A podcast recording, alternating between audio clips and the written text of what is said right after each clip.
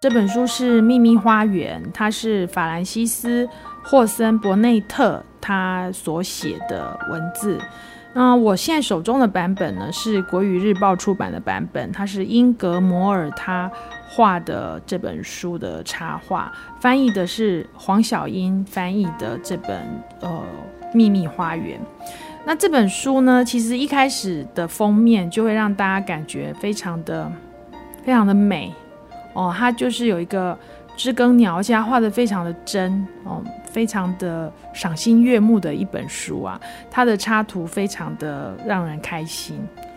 那除了封面之外，其实里面有无数的插图，大家通通都可以去翻翻翻看，它都是非常棒的一种。因为这就是在讲一个花园的故事嘛，那所以里面有很多呃大自然的风景，然后还有一些动物的一些图。那这本书呢，其实它是一个经典书，很久很久了，我想应该有一百年了吧？对，一八四九年出生的这个作者。那你看看，然后到现在这么久，为什么这本书还能够就是在台湾出版呢？就是因为它真的是永垂不朽吧？那为什么会这样呢？是因为它的故事，它的故事非常的特别，在那个时代跟现在来看都很很有阅读的一个嗯的一个高度，跟它的一些文学性。第一章就非常的。不一样，我们很多的少年小说啊，一开始的嗯设定就是一个嗯，比如说一个幸福的孩子，或是说一个孩子他呃在父母的照顾下发生了什么样的事情。那第一章呢，就是这个主角玛丽雷诺克斯，他在出生的时候他就不被父母所关怀，虽然有请。呃，保姆来照顾他，可是妈妈并不希望就是这个孩子去打扰他太多哦，因为他妈妈有很多的事情要做，有宴会这样。那在这种环境下长大的这个玛丽，她就一直都是跟保姆带大的。然后再有一次，就是那时候的社会上发生了一个很恐怖的传染病，所以很多的人都去世了，包括他的父母，还有很多的仆人都跑光光了。那你知道这么大的屋子里面，就只剩下这个玛丽，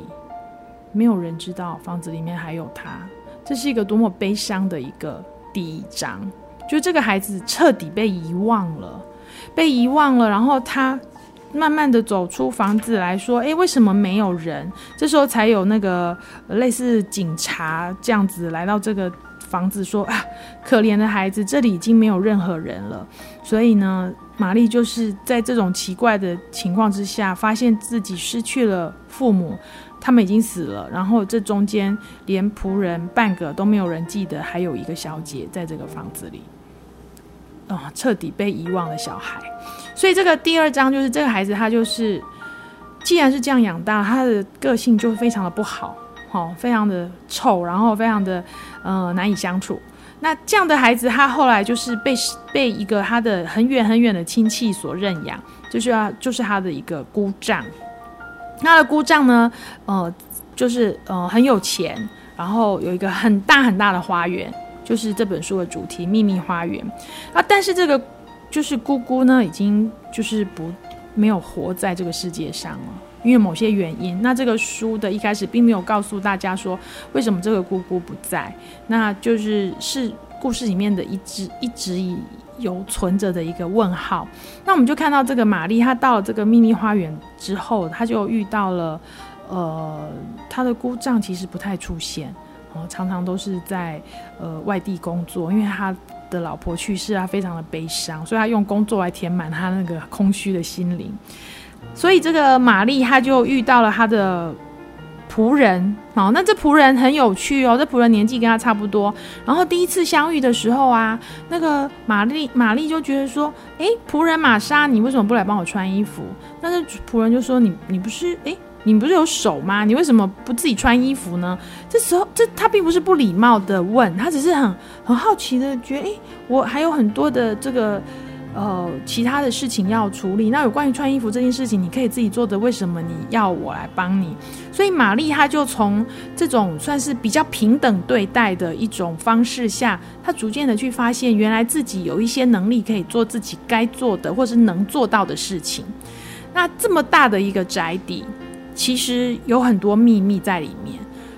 有的时候半夜还会听到小孩的哭声。那对这个你知道吗？对，那就是我小的时候看这本书的时候，我觉得这对我来说是一个超级大的吸引力，因为我们的家都很小。对，然后更何况我们半夜也不会听到什么奇怪的哭声，但是玛丽她就是会听到，然后而且她也不知道这哭声从哪边传来的，所以她这么大的宅邸，她必须要一个房间一个房间的去找，她才能找得到，所以花了她好长一段时间。那在这个中间呢，她发现了，就是诶，她的这个呃房间的外面有一个花园。一开始的时候啊，玛丽呢是吃不太下玛莎拿来的食物，因为她觉得她不饿，你知道吗？小姐没有什么运动，当然就不饿。但是当当她在花园里面奔跑，然后在花园里面呃跳一跳，然后或者是在里面发现知更鸟，然后在那边挖挖很多的这个土啊，然后想要种一点东西的时候，她很快就饿了，所以她那个时候就发现食物很好吃。那她经过这样的这个自我摸索跟成长之后。这个花园其实，在无形中就在抚养这个孩子。其实这本书让我很感动，也很喜欢的地方，就是大自然是会抚养孩子的。所以玛丽就在这个环境里面越来越健康。她本来瘦瘦弱弱的，然后可能呃肤色也很暗沉。可是呢，经过了这些呃在花园里面的劳动，因为她很喜欢接近里面的这些植物跟动物，哦，包括知更鸟啊，然后。他发现了，原来有这么棒的世界，是他以前在被服侍的时候都没有接触过的。那他现在走到这个花园里面，他每天都有新的发现，然后呃新的鸟巢啊，或者说新的虫啊，然后还有新的花，然后他也很喜欢种种这些东西，去照顾他们，他就越来脸色越红润，所以。这样的这个故事到这边啊，你会发现哦，好有趣哦，原来是讲一个大自然跟孩子的故事。可是故事还没结束，我刚刚讲它有个很大的伏笔，就是有一个小孩在半夜的时候在不知道的房间里面哭，这个东西在。在这个庄园里面，其实是非常非常吸引小读者的，就是想要去，你知道，孩子都很好奇跟冒险冒险心很强，所以就很想要去看一下到底是呃谁在哭。结果后来果然有一天就被他找到了，竟然有一个小男孩在房间里面哭，而且那小男孩感觉是被照顾得无微不至，就像他以前的样子。然后这小男孩就说：“嗯、他生重病，他没有办法站起来，然后的背痛怎样的。”后来这个这个玛丽就发现。原来这个男孩跟他是有血缘关系的哦，就是跟他的就是他的姑丈的孩子。那因为姑姑去世了，所以这个孩子他就一直觉得说他好像就是跟他母亲之间的连接断了。然后还有就是呃，这个姑丈也因此不愿意靠近这个孩子，所以这孩子在心灵上是有很大的缺憾，就像玛丽小小一点的时候一样。这时候玛丽就呃以。就是他已经比较健康啦，所以他就以一个过来人跟一个大姐姐的心态，就是在跟这个孩子互动。这时候就有很多很好笑的这个情节出现，就是他一直在骂这个这个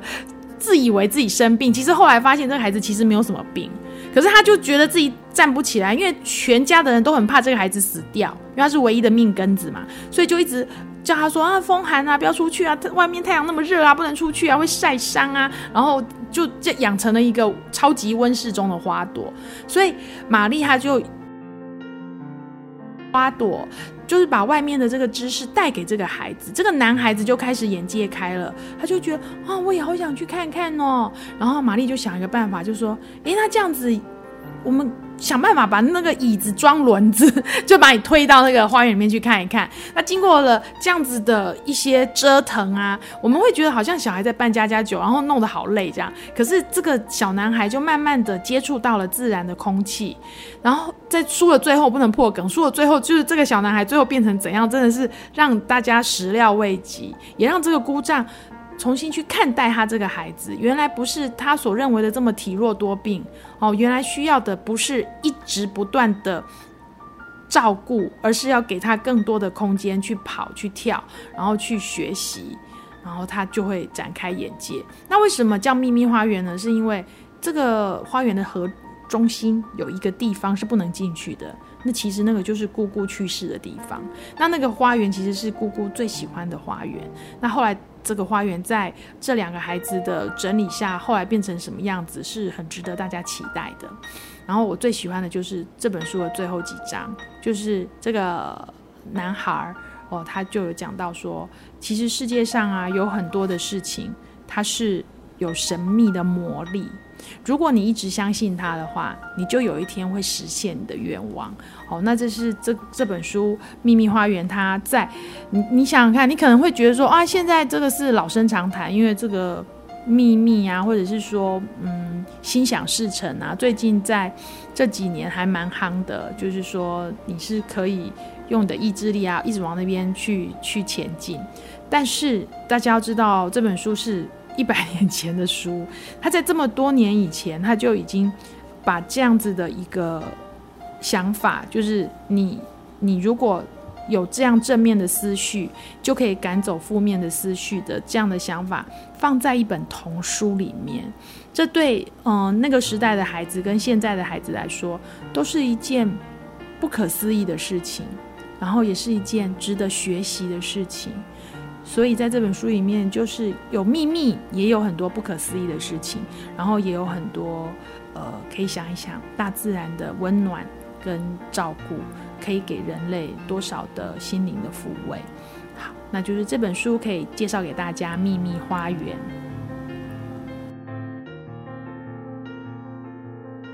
想听更多优质的好声音，记得下载声优 APP 哦。